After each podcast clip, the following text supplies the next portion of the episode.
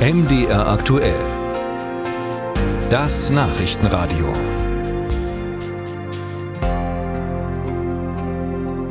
Es ist wieder Erntesaison. In Mitteldeutschland warten Äpfel und Birnen darauf, von den Bäumen geholt zu werden.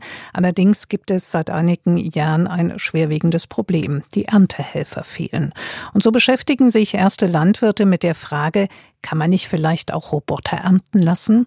Diese Woche hat das Sächsische Landesamt für Umwelt, Landwirtschaft und Geologie zu einem sogenannten Feldtag eingeladen. In Dresden-Pillnitz konnten Interessierte sehen, was da schon geht in Sachen Roboter. Ralf Geißler war dabei. So klingt die Zukunft der Erdbeerernte. Enrico Neumann steht neben einem Roboter, den er für die Firma IAV mitentwickelt hat. Das autonome Fahrzeug fotografiert Erdbeeren, analysiert sie und bei passender Reife schneiden seine Greifarme die Früchte ab und legen sie sanft in ein Körbchen. Die Technik werde gebraucht, sagt Neumann. Weil kein Mensch dafür geboren ist, Erdbeeren zu pflücken. Äh, und die Leute, die Erdbeeren pflücken kommen, die, werden, die kommen in der Regel aus Osteuropa da floriert die Wirtschaft dann demnächst langsam wieder. Die Länder wachsen hoch und ob die dann auch herkommen wollen.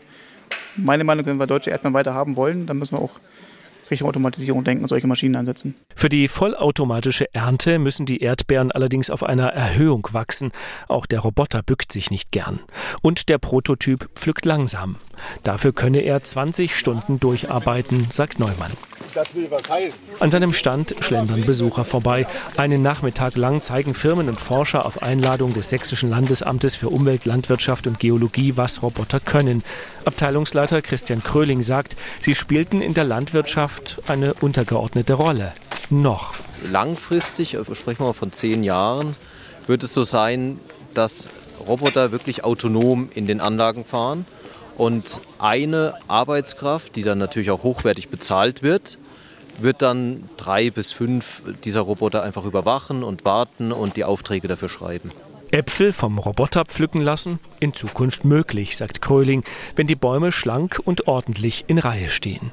Udo Jensch, Geschäftsführer im Sächsischen Obstbauverband, ist etwas skeptischer. Die Sensortechnik ist noch nicht so weit, dass wir in der Natur, wo die Natur ist sehr vielfältig, jeder Baum ist anders, jeder Strauch ist anders, dass die Sensortechnik das genau erkennt, diese künstliche Intelligenz, die brauchen wir noch, um das auch entsprechend erfolgreich durchzuführen.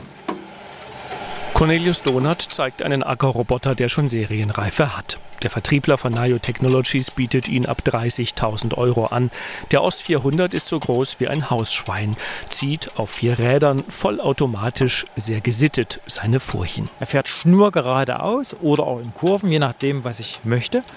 Und ich kann ihm im Heckanbauraum verschiedenste Werkzeuge anbauen.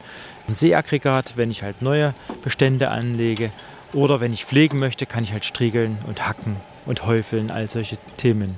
Der Roboter, sagt Donat, sei 250 Mal verkauft worden. Vor allem Niederländer, Franzosen und Dänen stünden der Ackertechnik offen gegenüber. Vielen Deutschen sind Roboter womöglich noch nicht perfekt genug. Bei den wenigen Prototypen für die Ernte bleiben oft Früchte hängen, die nachgepflückt werden müssen. Für diese Saison gilt deshalb noch, auch unter Robotern ist tadelloses Personal schwer zu bekommen.